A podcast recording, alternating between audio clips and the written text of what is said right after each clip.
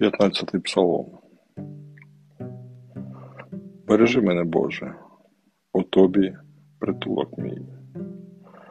Ти мій владика, у тобі одному все щастя моє, сказав я Господу. І ті, що на землі Богові себе присвятили, люди гідні. Захоплююся я ними.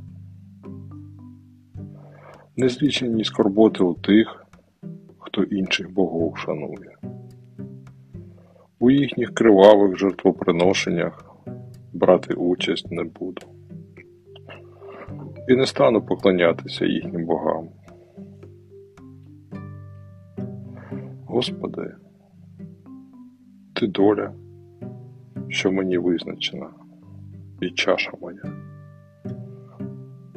Ти тримаєш жереб мій. Межі спадщини моєї по прекрасних місцях пролягли.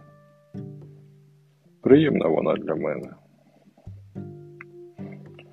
Прославлю я Господа, що дає поради мені добрі.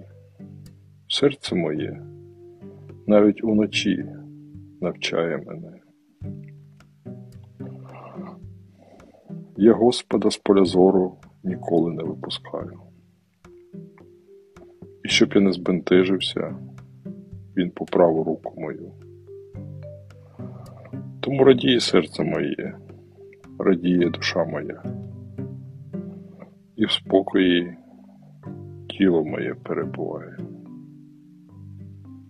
Бо не залишиш ти мене в могилі, і не допустиш, щоб вірний твій тління пізнав. Ти вкажеш мені шлях життя.